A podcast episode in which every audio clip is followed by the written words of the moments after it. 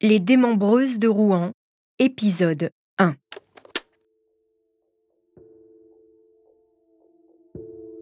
C'est l'histoire d'un pacte diabolique. L'histoire de deux femmes, Céline Vasselin, une esthéticienne, et de sa cliente, Jessica Adam, qui scellent le destin d'un homme au cours d'une séance d'épilation.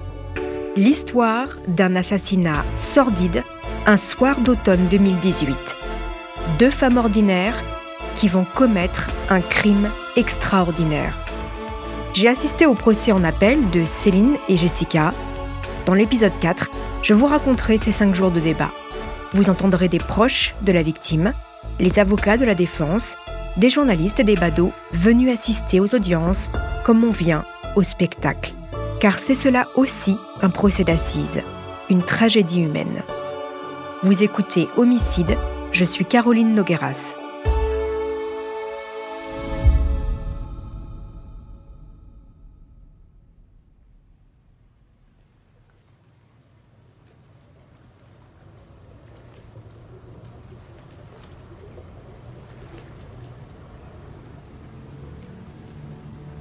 « 4 novembre 2018. Il est environ 17 heures, la lumière du jour décline la brigade fluviale de la gendarmerie de Rouen patrouille sur la Seine. À une dizaine de kilomètres, en contrebas du chemin de halage de Amfreville-la-Mi-Voix, l'un des gendarmes distingue sur la berge une masse volumineuse. L'équipage accoste et découvre au milieu d'une végétation dense une grande bâche entourée d'adhésifs gris d'où s'écoule une substance rougeâtre. Les hommes de la brigade fluviale l'ouvrent et découvrent l'horreur.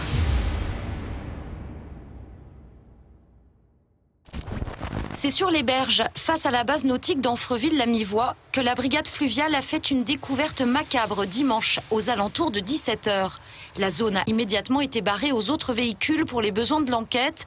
Dans une bâche, les gendarmes ont trouvé un corps démembré. Il s'agit de celui d'un homme. Il n'avait plus de tête, plus de pieds, plus de mains.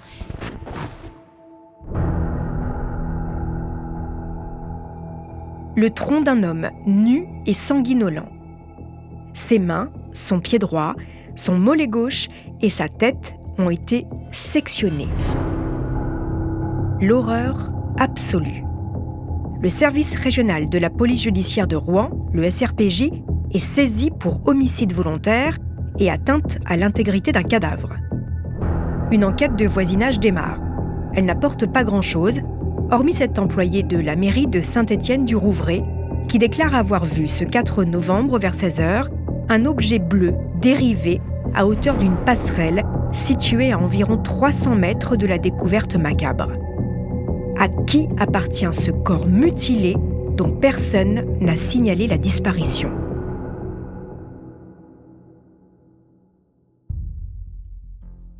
Dimanche matin, un employé municipal de Pont de l'Arche, dans l'Eure, découvre tout à fait par hasard une autre partie du corps de la victime.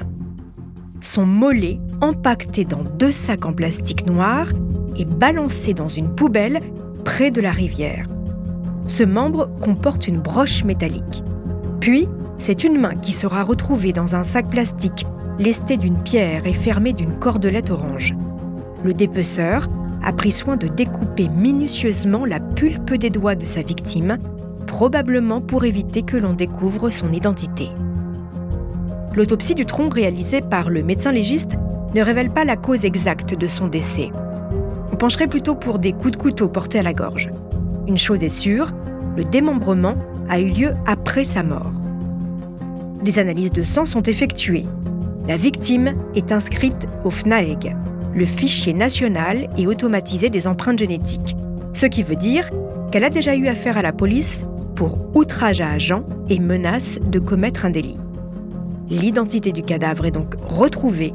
Il s'agit de Slimane Amara, né le 26 février 1973 à Rouen. L'homme est en couple avec Céline Vasselin. Les proches de Slimane Amara sont interrogés. Deux de ses frères, sous le choc, avouent néanmoins ne plus avoir beaucoup de nouvelles de Slimane depuis quelques années. D'ailleurs, ils ignoraient le nom de sa nouvelle compagne, pensant même qu'il vivait encore avec Vanessa, son ex. L'enquête est confiée à une juge d'instruction avec le SRPJ de Rouen.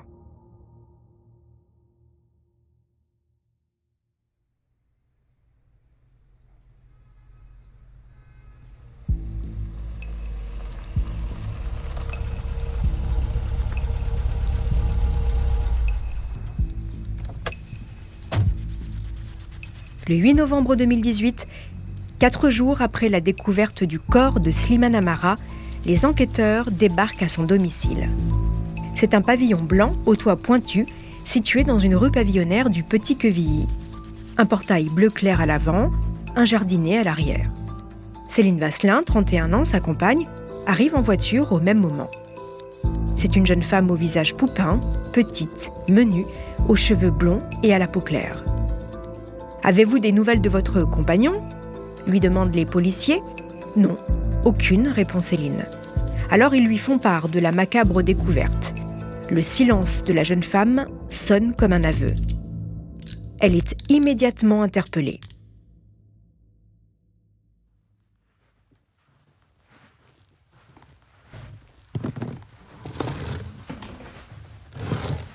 La maison du couple est fouillée de fond en comble des rouleaux de sacs poubelles, deux rouleaux d'adhésif argenté et de nombreux outils tranchants sont retrouvés. Le Blue Star, ce produit capable de déceler des taches de sang même minutieusement nettoyées, match à plusieurs endroits. Sur le sol, sur le tapis du salon, dans la cuisine, sur des torchons, des flacons de produits vaisselle, sur les marches conduisant la cave, sur la terre battue de cette pièce, sur une tronçonneuse et dans la machine à laver. Bref, il y en a partout. Pas de doute, le carnage a eu lieu derrière les murs de ce petit pavillon de banlieue à l'abri du regard des voisins. Et s'il fallait encore des preuves, dans le jardin, des pierres blanches, similaires à celles qui ont servi à lester le corps de Slimane, sont retrouvées.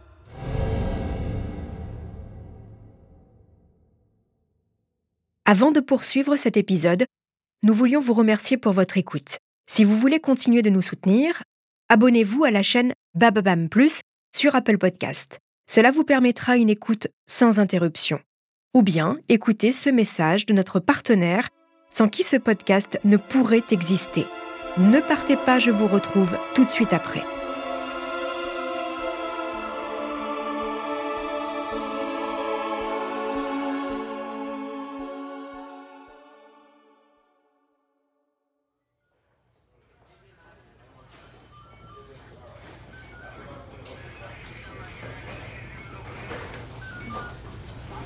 Dans les locaux de la police judiciaire, Céline Vasselin avoue rapidement le crime.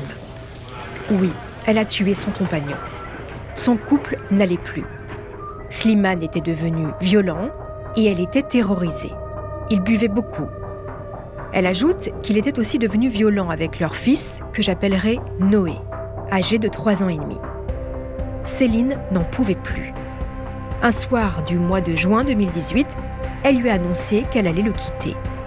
Slimane serait devenu fou, la menaçant avec un couteau sous la gorge en lui tirant les cheveux. Il aurait fermé la maison à clé, les volé et menacé de la brûler avec leur fils si elle le quittait.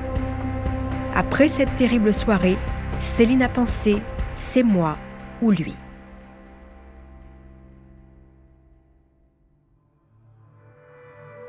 La jeune femme raconte ensuite aux enquêteurs le déroulé du meurtre. Le samedi 3 novembre, dans l'après-midi, elle a déposé son fils chez sa mère Josette. Puis elle est passée saluer sa tante avant de rentrer chez elle. Le pavillon du couple était en travaux. Céline a donné congé au carleur. Elle a ensuite préparé un apéritif dînatoire pour Slimane. Elle a écrasé une boîte ennemie de comprimés de Seresta, un puissant anxiolytique. Puis, elle a mélangé la poudre blanche à de la sauce tomate qu'elle a généreusement étalée sur des toasts. Slimane, alcoolisé et colérique, criait. Il l'insultait, raconte-t-elle. Il s'est ensuite effondré sur sa chaise, totalement assommé par les médicaments. Elle lui a porté un coup de hache au niveau de sa gorge. Il a hurlé, alors elle s'est saisie d'un couteau de cuisine et lui a planté deux coups dans la gorge. Slimane a agonisé, puis s'est éteint. Elle est ensuite allée chercher des torchons, des gants pour nettoyer le sang. Elle a tout nettoyé longuement, puis enroulé le corps de son conjoint dans une bâche bleue, avant de le transporter au sous-sol, dans la cave. Elle l'a ensuite découpé en plusieurs morceaux. Je vous épargne les détails sordides. Tard dans la nuit, elle a jeté le buste au niveau de l'île La Croix à Rouen, puis a dispersé les six sacs poubelles dans la Seine. Elle a jeté les différentes armes du crime un peu partout dans la région avant de rentrer chez elle. Le problème, c'est que cette version des faits ne tient pas vraiment. Les enquêteurs pensent que Céline ment. Comment ce petit bout de femme à la voix fluette peut-elle avoir commis un crime d'une telle violence sans l'aide d'une autre personne? Dans un bureau adjacent du CRPJ de Rouen, une autre femme répond aux questions des policiers. C'est Josette, la mère de Céline. Entendue comme simple témoin, Josette est mal à l'aise. Elle est confuse. Après de nombreuses questions, elle reconnaît que Slimane était violent avec sa fille. Il avait en effet disparu depuis quelque temps. L'enquêtrice insiste. Et puis, Josette fait un signe avec sa main au niveau de la gorge. C'est ma fille qui a, dit-elle. Pourquoi faites-vous ce geste? lui demande l'enquêtrice. Je ne sais pas, moi, répond la mère de Céline. Josette savait, mais elle n'a rien dit. Elle est immédiatement placée en garde à vue. Josette est très proche de sa fille unique. Trop, certainement. On y reviendra un peu plus tard. Toutes les deux semaines, elle garde Noé, son petit-fils, pour le week-end, comme celui du 3 et 4 novembre 2018. L'enquêtrice lui demande si la date du meurtre était programmée. Oui, répond Josette. A-t-elle tenté de raisonner sa fille quand elle a commencé à lui parler de tuer Slimane Amara?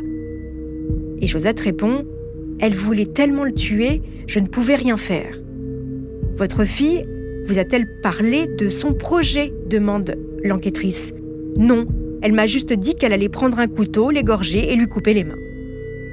La mère de Céline insiste à plusieurs reprises, mais c'est pas elle, c'est la dame. La dame, c'est Jessica Adam, une cliente de Céline. Céline épilait, manucurait les mains de Jessica et en échange, cette dernière repassait le linge de son esthéticienne. Ainsi est née une complicité entre les deux femmes.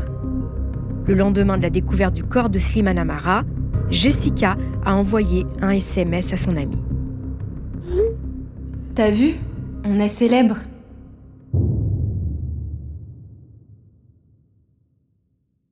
Céline Vasselin est en garde à vue depuis 45 heures quand enfin elle craque.